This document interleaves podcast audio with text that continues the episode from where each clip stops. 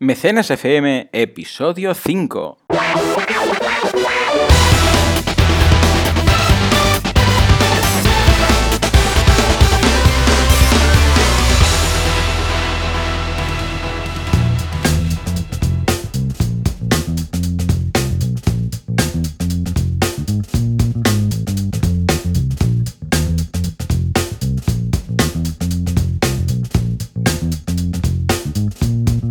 Bienvenidos una vez más, una semana más a Mecenas FM, el podcast, el programa en el que hablamos de crowdfunding. Como siempre, Joan Boluda, servidor de ustedes, y Valentía Concia, experto en crowdfunding, como siempre me acompaña. Muy buenos días, Valentí. Muy buenos días, Joan. Hoy tenemos una semana bastante interesante. Yo he preparado unas cuantas campañas relacionadas con el fantástico mundo del cómic. Sé que te gustará porque también, entre tus pasiones, pues también compartimos el tema del cómic. Por supuesto, la verdad es que el mundo del cómic es una, un mundo apasionante y, tengo muchísimas ganas de que nos, muestres un poquito los ejemplos que has traído, porque en crowdfunding se mueven muchísimas campañas de esta categoría. Sí, exacto. De hecho, era una de las más. Eh, es una de las que más encaja el concepto de, de creación de un cómic con una, con una preventa, con una campaña. Lo veremos. ¿Y tú nos has traído algunas campañas relacionadas con algún nexo en común o vamos a ver un poco de todo? Vamos a ver un nexo común, que, eh, como solemos hacer en, en Mecenas FM, y lo he centrado esta vez en hacer tu campaña eh, fuera de cualquier plataforma existente. Bien, bien. Estrategias sí, sí, de, de, crowdfunding hechas en tu propia, en tu propia página, que es algo muy interesante. Me encanta, me encanta, sí, porque ya hemos comentado en alguna ocasión que es posible y, hemos comentado un poco pues los, los, pros y los contras de hacerlo así, ¿no? O sea que va a ser muy interesante. Pero antes, pues eh, nos lanzamos a la actualidad de la semana ¿Qué ha pasado esta semana en el mundillo crowdfunding? ¿Qué, titulares vale la pena destacar? Pues mira, yo la verdad es que empiezo con un titular que va muy ligado a, la temática eh, de mis campañas, las campañas que traigo, que es la noticia de que Star Citizen ha superado los 47 millones de dólares de recaudación en crowdfunding. Star Citizen, para que los oyentes se pongan un poco eh, al corriente, es un videojuego que eh, ha llegado a recaudar ya prácticamente 50 millones de dólares a través de crowdfunding, pero no lo ha hecho en una campaña, sino que lo ha hecho en su propia web. Todo esto viene de una historia eh, que se inició con una campaña en Kickstarter, en la plataforma líder norteamericana, en la cual eh, estos creadores recaudaron más de 2 millones de dólares para un videojuego que básicamente se trataba de un videojuego de rol eh, espacial, es decir, de colonizadores, de, colonias en el espacio, de planetas nuevos. Y eh, a partir de ahí, de ese éxito que tuvieron en la primera campaña para, crear el videojuego, crearon una página web que se llama Robert Space Industries, que teóricamente en el juego de rol es la fábrica, la fabricante de todas las naves para los colonos.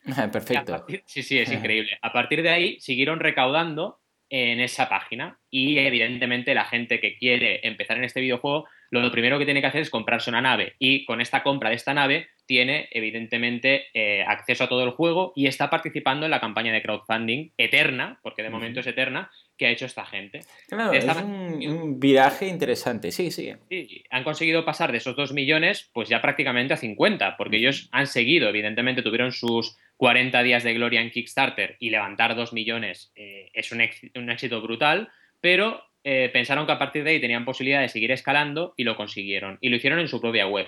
Con lo cual, este es el primer ejemplo, una noticia importante de actualidad de esos 47 millones, pero también el primer ejemplo de campaña que puedes seguir en tu propia página web.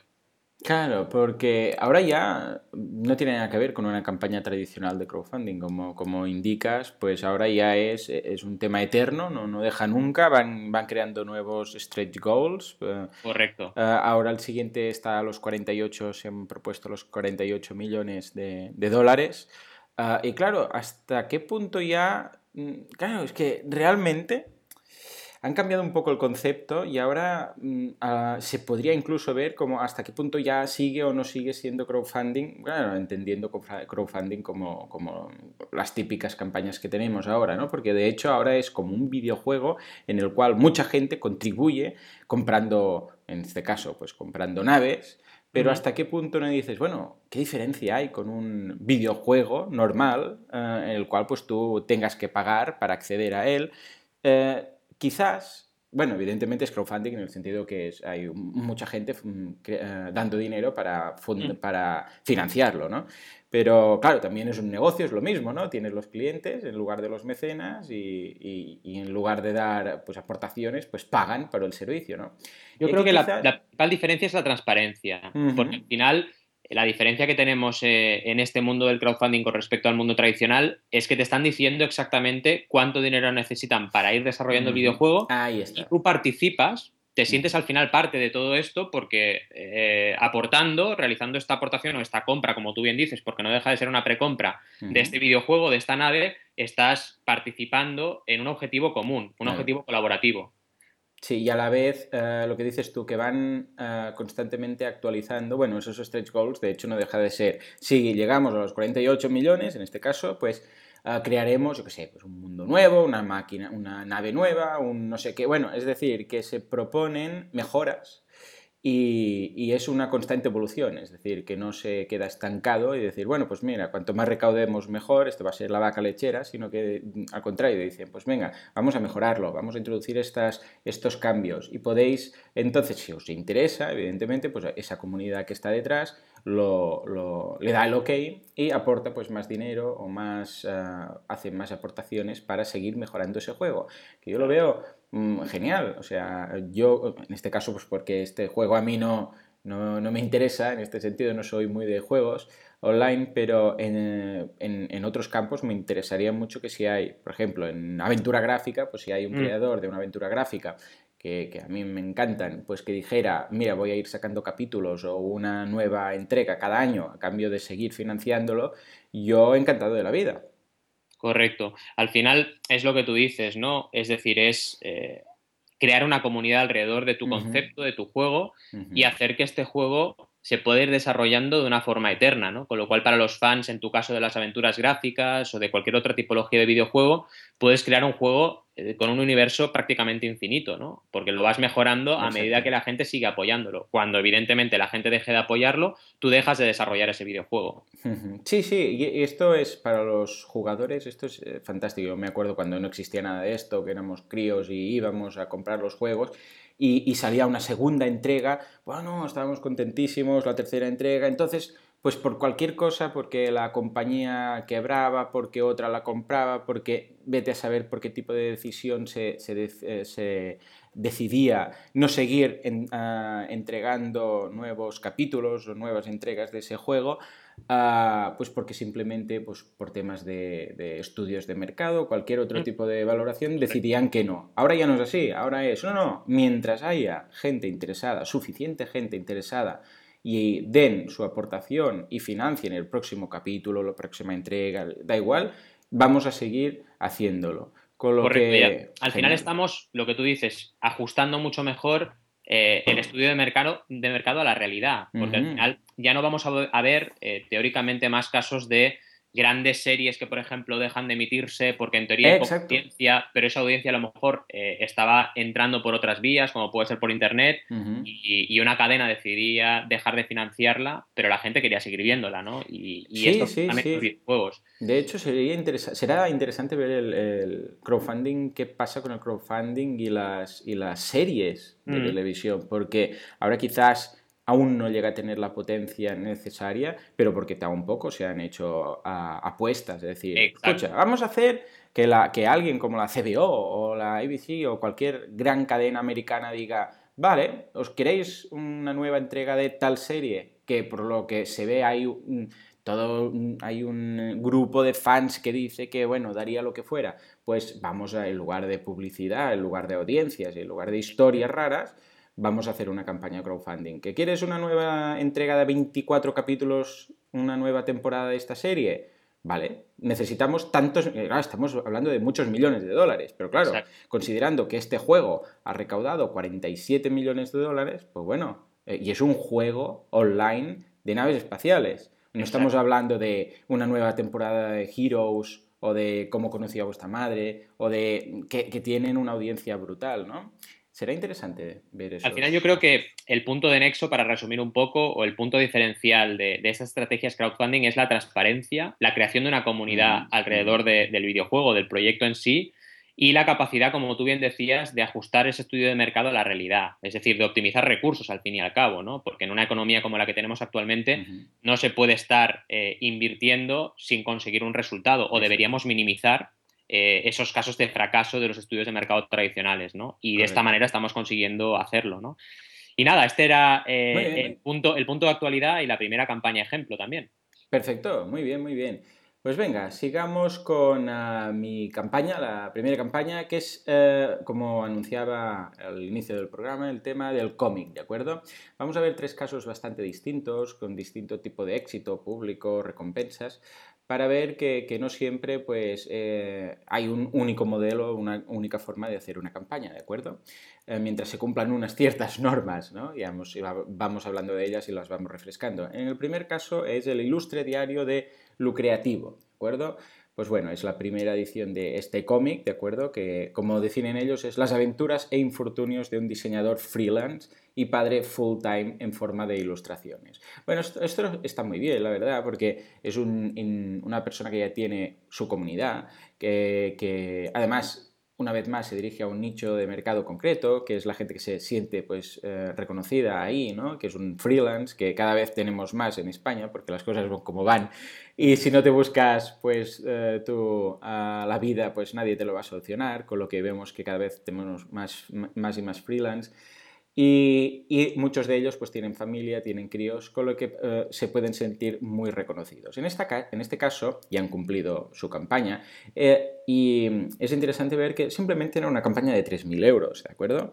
Es decir, que no es una campaña, eh, han recaudado 3.300 y les queda más de la mitad de esos 40 días, o sea, aún les quedan 23 días, con lo que van a superar seguramente eso, no sé si lo van a doblar, pero bueno, tranquilamente lo, conseguirán. Una vez más, eh, no tienen que ser unas grandes campañas pensadas para hacer miles de, eh, decenas de miles de, euros, sino que simplemente eh, hacer un buen cálculo del dinero necesario, un buen cálculo de las horas que esa persona se tiene que, porque claro, mm, no dejemos, y esto es un tema que hemos hablado en algunas ocasiones, a que la persona si debe incluir o no Ah, el creador el tiempo dedicado a ese proyecto para cobrar él, claro.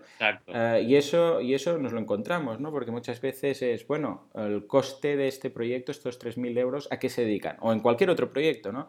Y en algunas ocasiones creo, y es muy justificado, que el creador, si se va a dedicar a ello, sea un cómic, sea un webcómic, sea un libro, sea lo que sea, si se va a dedicar full time tres o seis meses a realizar eso, esa persona tiene que vivir de alguna forma. Con lo que se incorpora su propio sueldo dentro de los costes, aparte del tema de la impresión o del marketing o de todo lo que necesite más, ah, mientras sea transparente e indique pues, que se va a dedicar realmente a full time a hacer eso y se va a dedicar a cada día como si fuera su trabajo, pues que lo incluya sin ningún tipo de problema.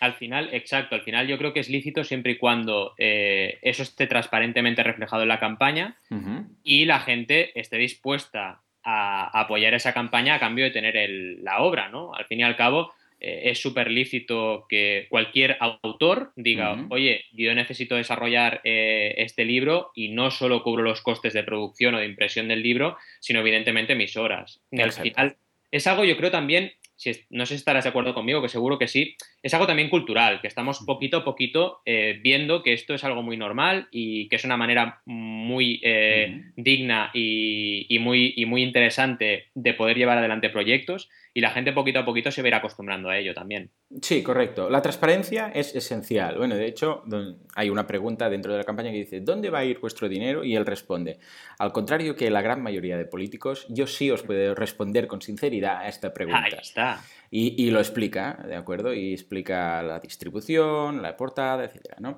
Con lo que, una vez más, eh, es interesante ver que mm, simplemente si, si ofreces algo Sin un objetivo mm, demasiado ambicioso, simplemente pues para poderte dedicar durante un tiempo a hacer ese cómic, ah, pues puede funcionar. Ah, un punto que importante es que directamente la primera recompensa, que es de 12 euros, empieza ya con recibir el ejemplar del libro. Es decir, que no hay ni un, de un euro, ni cinco euros, ni gracias, ni muchas gracias, ni súper muchas gracias, ¿no? Simplemente la primera ya es el libro, de buenas a primeras. Eso, eso al final es lo que decíamos, ¿no? Que sean recompensas siempre tangibles y que la gente perciba a los mecenas que desde relativamente poca cantidad eh, pueden recibir eh, un, producto que luego al final te vas a la tienda y te está costando 20, ¿no? Porque aquí la ventaja del crowdfunding también es que desintermedia, que estás realmente hablando con el creador de ese producto. Exacto, sí, porque el libro, bueno, ya se ve que es un libro que es que lo, ves, bueno, en el, render que tienen, pues es un libro y por las explicaciones técnicas, pues es un libro ah, de cómic bastante eh, potente, por decirlo así, bastante uh, elaborado, ¿de acuerdo? 112 páginas, con papel interior de 130 gramos, o sea, es un buen libro, y empieza a partir de 12 euros. Eso no sería factible tenerlo en una librería. Y a partir de 15 euros, si quieres firmado, ¿de acuerdo? Por el autor. Con lo que, por esa pequeña diferencia de 3 euros, pues tienes el libro firmado que tiene mucho más valor. Interesante, interesante campaña. Muy bien, venga, regresemos a, tus aportaciones. Mira, eh, te traigo eh, la, campaña, la campaña número uno real de, este, de este mecenas FM Hmm. que es súper interesante y estoy seguro que te, va, que te va a gustar mucho. Son dos robotitos, Bob y hmm. Jan, muy divertidos, que lo que hacen es enseñar programación a los niños. Hmm. Es decir, eh, con una tablet tú puedes controlar esos robots y mediante una serie de algoritmos puedes hacer que se muevan o hagan diferentes cosas y están de alguna manera habituando a los niños a trabajar con una serie de conexiones lógicas que son útiles para luego aprender programación. Estos robots eh, se financiaron por crowdfunding en la propia página web de los fabricantes, que son PlayE. Y de hecho todavía siguen recibiendo pre-orders, que le llaman ellos, que al final son precompras de esos productos. Es decir, no fueron a Kickstarter, no fueron a Indiegogo, no fueron a ninguna plataforma, sino que dijeron, voy a hacer yo mismo mi propia campaña de crowdfunding, mi pre-order en mi web y evidentemente la voy a hacer hasta que empiece a distribuir las primeras unidades. Muy bien. Llevan ya 17.500 robots comprados a través de pre-order. Eh, yo vi esta campaña empezar y de hecho eh, pusieron su objetivo, es decir, dijeron eh, vamos a vender los primeros mil, creo recordar, y evidentemente superaron las expectativas con creces y superaron esos mil súper rápido, ¿no? Pero ellos han seguido, evidentemente, ¿no? Si la gente está interesada y lo bueno del crowdfunding y de este tipo de crowdfunding es que se basan ya en una comunidad existente, porque esta gente no dijo un día, se despertó un día y dijo, voy a hacer estos robots y voy a abrir una página web. No, evidentemente llevan trabajando años en estos robots, llevan creando una comunidad y unos contactos durante años y ahora lo han capitalizado todo en una web que utiliza el crowdfunding para eh, llevar a la realidad estos robots, para acabar de, producir estos robots y llevarlos a la realidad. Lo interesante de, esta campaña es que si tú te vas a la, parte de pre-order, a la parte para comprar, al final tienes recompensas, es decir, puedes quedarte el Yana, que es solo un robotito que, habla, puedes quedarte a Bo, que es su compañero y que se mueve, que es dinámico y lo puedes mover eh, a través de tu iPad por el suelo. Son diferentes tipos de, de robot, diferentes tipos de interacción. Te puedes llevar el pack, eh, hay un pack también para desarrolladores, para que gente a través de crowdsourcing participe en la creación de, algoritmos para los robots. Tienes también gadgets como un xilófono, eh, como una serie de accesorios también para customizar. E incluso yo llegué a ver ediciones especiales solo para los mecenas, que ahora tienes, eh, de hecho, por 19 dólares una serie de extensiones que puedes customizar estos, estos robots, pero en su día, cuando hicieron la primera campaña, tenían incluso más extras. Con lo cual, otra vez, otro ejemplo, y además este totalmente íntegro, de que puedes hacer crowdfunding en tu web y, realmente mm. trabajarlo trabajarlo al margen de cualquier plataforma existente. Estas campañas están muy bien únicamente, bueno, porque una de las gracias de hacerlo en tu propia web es que controlas tú todos los datos, además, pues no tienes que pagar el porcentaje de la, de la, de la pasarela, bueno, de la plataforma, de verdad. Ah, pero además que, rompen un poco el concepto que tiene mucha gente de crowdfunding de, lo que ya está encasillado bastante. O sea, eh, estamos, es interesante crowdfunding porque es muy nuevo, es un concepto muy nuevo, lo estamos viendo aparecer, como aquel que dice, pero además ya está prácticamente encasillado en esas plataformas que tienen esos cuadraditos de mm. porcentaje cumplido, que entras allá, ves tal, y normalmente son cosas tecnológicas o cómics, ¿no? Y, cuando una vez consigues el, el, top, entonces se hace y tal. sino que, que, realmente eso, de alguna forma, ha llevado el crowdfunding a, todo el mundo, o sea, la gente empieza a saber, no todo el mundo sabe lo que es, pero bueno, empieza ya a sonar mucho y la gente ya empieza a reconocerlo y eso es lo que permite que tú puedes permitirte el lujo de hacer una campaña en tu propia web de crowdfunding, decir, esto es una campaña de crowdfunding, cuando lleguemos a este objetivo, vamos a hacer esto, esto hace unos años, tú montas esto en tu propia web, la gente dice, mm, bueno, ya, sí, y, y cómo sé que no, lo primero que decían, ¿no? Cuando em, empezaba yo a hablar de crowdfunding, decían, ¿y cómo te aseguran que después van a hacer el, proyecto y no se largan con el dinero, ¿no? Ahora ya nadie dice eso, ¿no? Porque, eh, bueno, simplemente es lo, mismo que podrías decir, bueno, y si compras cualquier cosa online, sea o no sea crowdfunding, ¿quién, te asegura que no se va a ir con el dinero? Bueno, pues la gente que hay detrás, que da la cara, etcétera, ¿no? Pero me recuerda cuando empezó el tema del e-commerce, era muy parecido. Nadie se atrevía a, poner una tarjeta o los que lo hacían lo hacían con mucha precaución hasta que las grandes marcas, FNAC, Corte Inglés, Eros, Cap Bravos, toda esta gente empezó a ofrecer la compra online, la caja, eh, mm. todo este tipo de entidades que entonces hicieron que la gente perdiera el miedo a comprar online.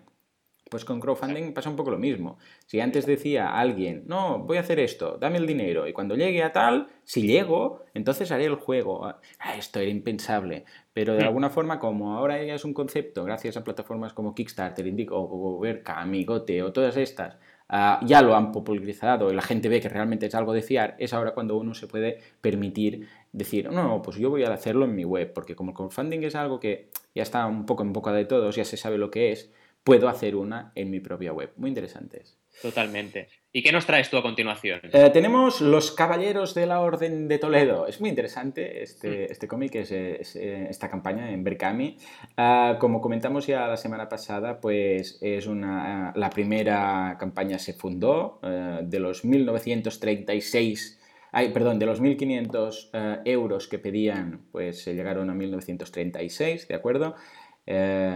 Es un, cómic en el cual pues habla de los años 20 de España, ¿de acuerdo? Y en la es muy curioso, es una ficción pasada y ellos lo, resumen como en la residencia de estudiantes de Madrid, un oasis de cultura y libertad, coinciden tres jóvenes ah, que llegarán a estar entre los españoles más universales del siglo XX, Lorca, Buñuel y Dalí, ¿de acuerdo? Y juntos vivirán una aventura llena de intrigas, acción, Ah, y humor. Bueno, está muy bien, los, la verdad es que los dibujos están muy bien hechos, ah, el, el cómic vale mucho la pena, es, es, totalmente profesional, o sea, es un nivel muy bueno.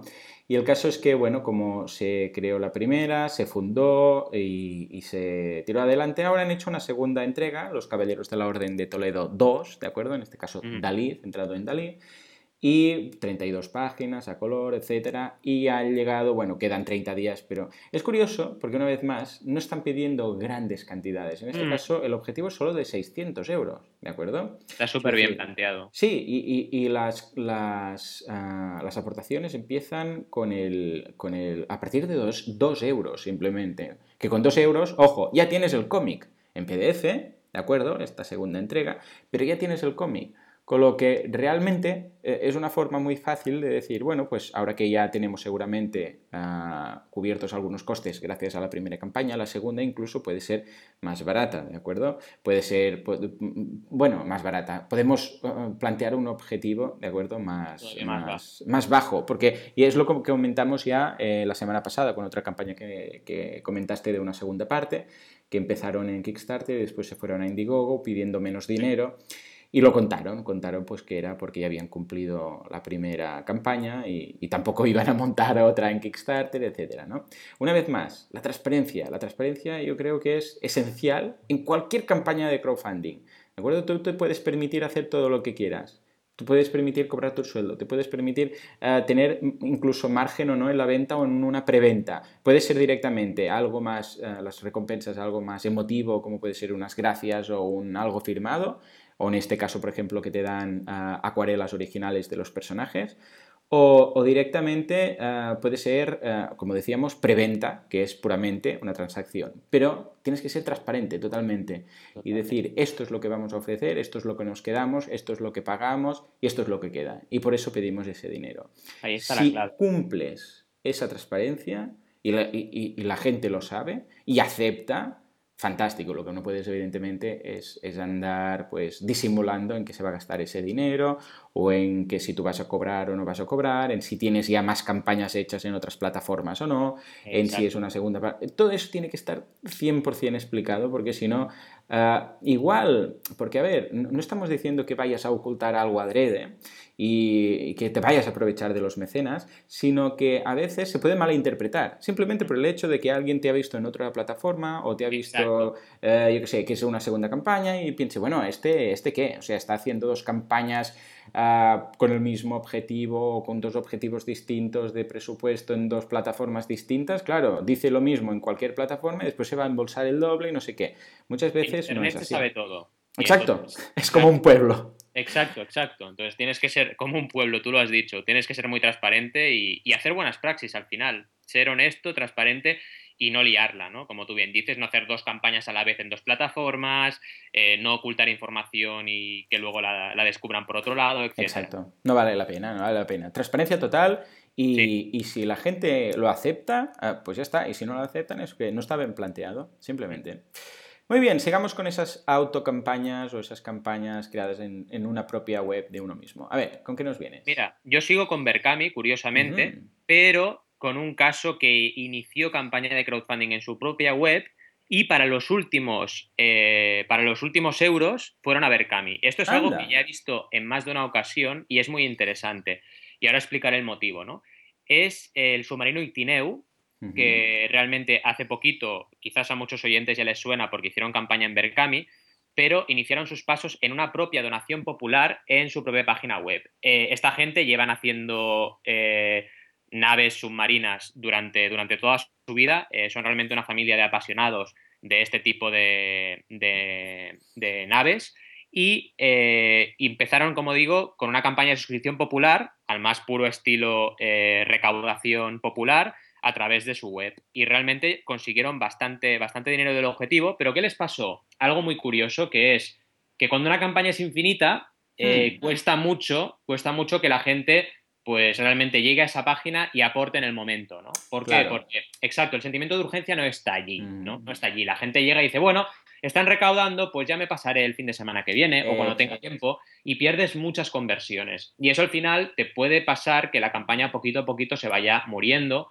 o eh, vaya de alguna manera quedando como un estado de zombie, ¿no? Y eso no es bueno para nadie. Entonces esta gente en un momento determinado se dio cuenta de ello y lanzó una campaña en Berkami para recaudar los últimos 60.000 euros uh -huh. que al final eh, les iban a llevar a poder poner el Ictineu en el agua, ¿no? Entonces la campaña era muy directa eh, a ese objetivo. De hecho, el título ya directamente era así. Ahora es el momento, ahora es el momento de la verdad.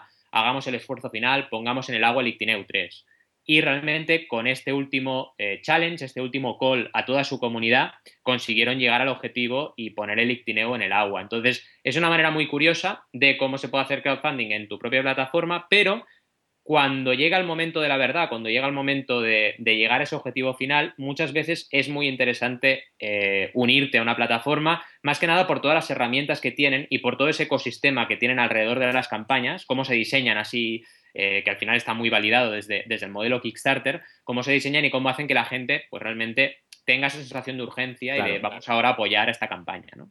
Sí, porque, eh, claro, fijémonos que han sido dos campañas parecidas, en el sentido el, el anterior que comentabas de, del juego uh, online, que es mm. infinita, ya llevan 48 millones, casi 48 millones de dólares, y, y esta otra, bueno, evidentemente se, se enfoca a otro mercado, pero bueno, en este caso ha necesitado ese salto a la plataforma, en este caso en Berkami, para, para, ese sentimiento de urgencia, que, que, claro, es lo que decíamos, pros y contras de tener una campaña indefinida, ¿no?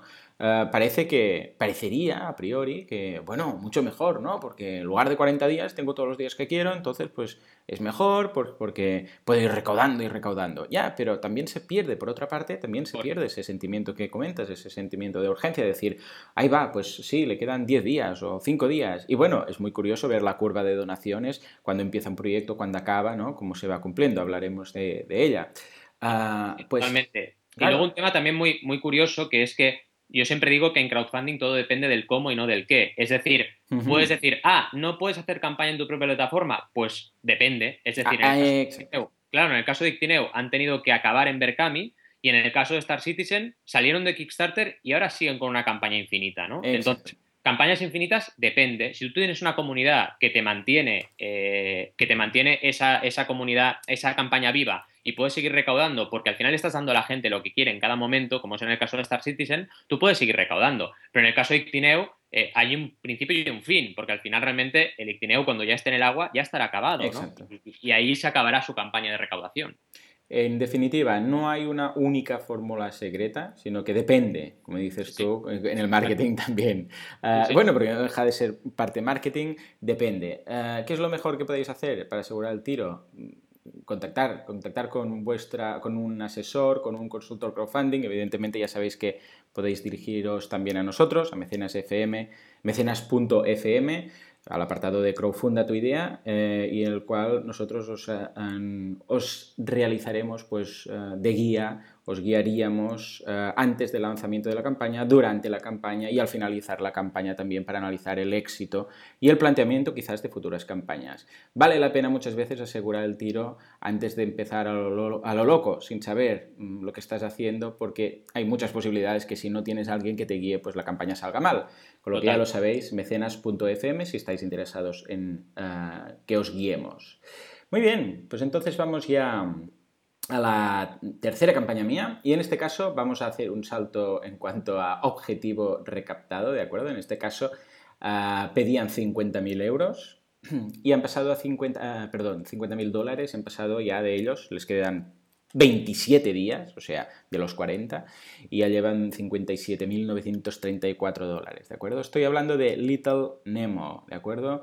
Que es, uh, es una campaña para un cómic, otra vez más, estábamos hablando de cómics, y es una, una ¿cómo diríamos? Un, hay un, hay un un cartoonist, un dibujante de cómic, ¿de acuerdo? Eh, quizás de los más conocidos eh, del mundo, que es uh, Winsor McKay, ¿de acuerdo? Y entonces esto es como una especie de memorial o una especie de, como diríamos, sí, una, sí, una especie de libro para reconocer el trabajo que ha hecho a lo largo de su carrera, ¿de acuerdo? Que está realizado por muchos otros dibujantes emulando pues, su estilo o, bueno, de hecho hay un listado en, la campaña de, Kickstarter, ay, perdón, sí, de Kickstarter, que es esa, hay más de 100 ah, dibujantes que contribuirían haciendo su propia versión de este estilo o de este tipo de cómic que dibujaba, en este caso, pues Winsor McKay, ¿de acuerdo?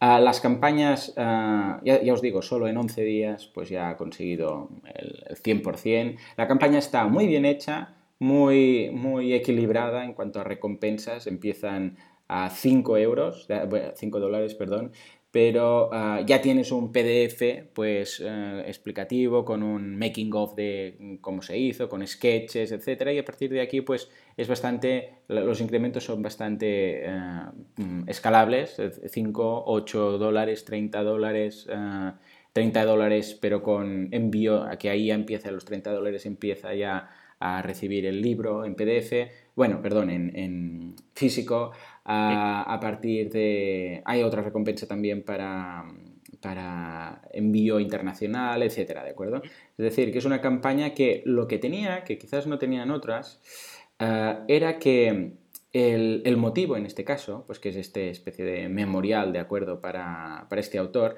claro, ya tenía detrás toda la comunidad de gente que había leído a este autor en su momento. Claro, ¿eh? ahí está. Es como, como el caso de la semana pasada de uh, Edgar Allan Poe con los... ¿Cuál era la primera campaña que sacaron? Uh, y Classics, bueno, la que estaba la en... de Classics, sí, antes de estar en... En, en Kickstarter era la de Ravings of Love and Death. Este, ¿eh? Y luego hicieron en eClassics están haciendo ahora campaña de equity. Pero sí, sí, totalmente de acuerdo. En Kickstarter hay un crack de la comunidad de, de Edgar Allan Poe. Exacto. E, entonces, ¿qué pasa? Toda la gente que ha leído Edgar Allan Poe, en este caso Winsor McKay, eh, y bueno, es, incluso salió, creo que fue por el, por el aniversario de su nacimiento, su muerte, incluso Google en su momento cambió uh, el logo, ¿de acuerdo? El día, es decir, que es, es, muy conocido a nivel mundial, ¿no? Y le dedicó un logo durante un día. Uh, claro, toda la gente que en algún momento de su vida ha leído o ha tenido uh, alguno de sus cómics, uh, es como si aquí ahora hicieran algo, yo sé, del, de, en, el, en, el, TVO que teníamos aquí en España antiguo, pues del, del, señor, del inventor de Franks de Copenhague, que tenía unos inventos y tal, que salían o le de la familia Ulises o vete a saber qué, ¿no?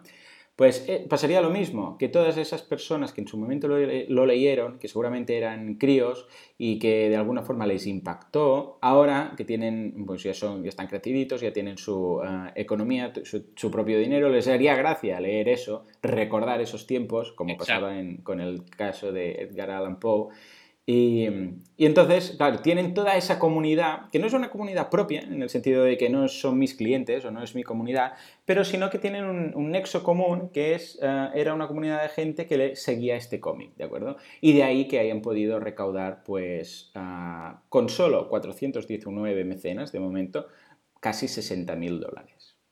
Increíble. Y, Increíble. Casi... y realmente lo que tú dices, ¿no? Una buena estrategia de, de trabajar una comunidad ya existente. Uh -huh también es muy curioso en el tema de los cómics que muchas campañas o algunas campañas no tienen vídeo.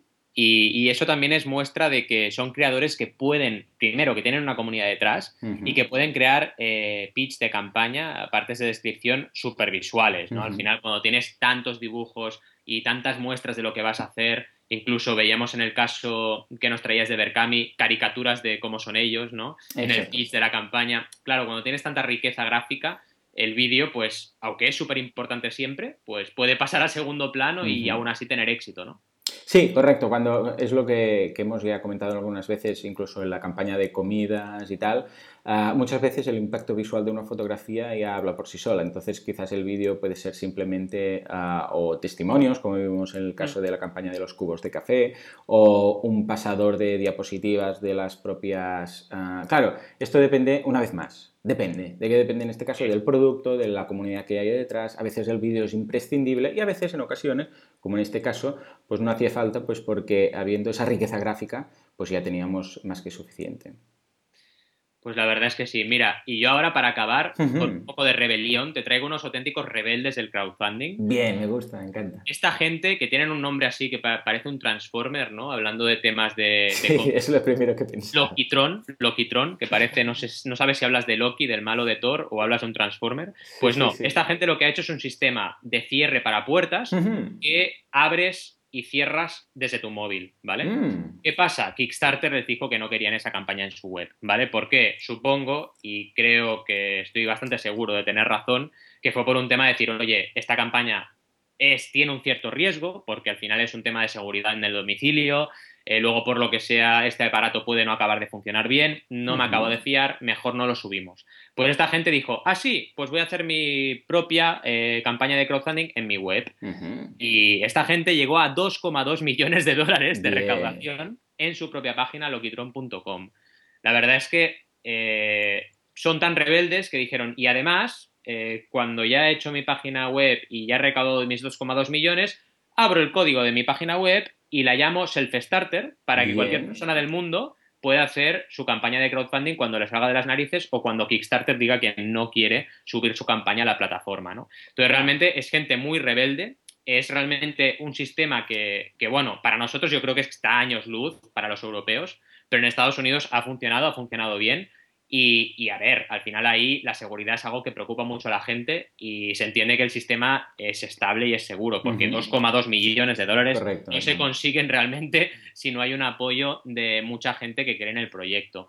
Y al final es otro caso más, ¿no? De cómo eh, cualquier eh, amenaza puede convertirse en oportunidad. Esta gente no, no se dejó caer porque Kickstarter no aceptase, y siguió adelante con su proyecto y lo llevó a éxito, ¿no? Con lo cual la plataforma, evidentemente, nosotros somos defensores de las plataformas que realizan bien su trabajo, pero no son imprescindibles si uno sabe, como decías tú muy bien antes, si uno sabe cómo hacer una buena campaña de crowdfunding, ¿no? Y por eso también animamos a los oyentes a que si tienen cualquier duda, pues, pues se pongan en contacto con nosotros.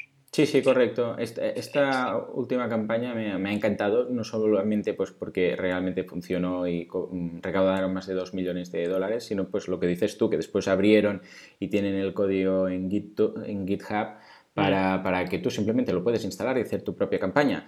Pero una vez más, eso no significa que vayas a instalar la campaña y funcione, con lo que, como dices tú, pues más vale la pena contactar con alguien que sepa guiarte. Muy bien, me ha encantado esta, esta campaña última, me ha dejado con un buen sabor de boca y de hecho voy a probar uh, de bajar este software y, y, y, probarlo un poco a nivel, pues simplemente de, para ver cómo funciona a nivel técnico. Mm.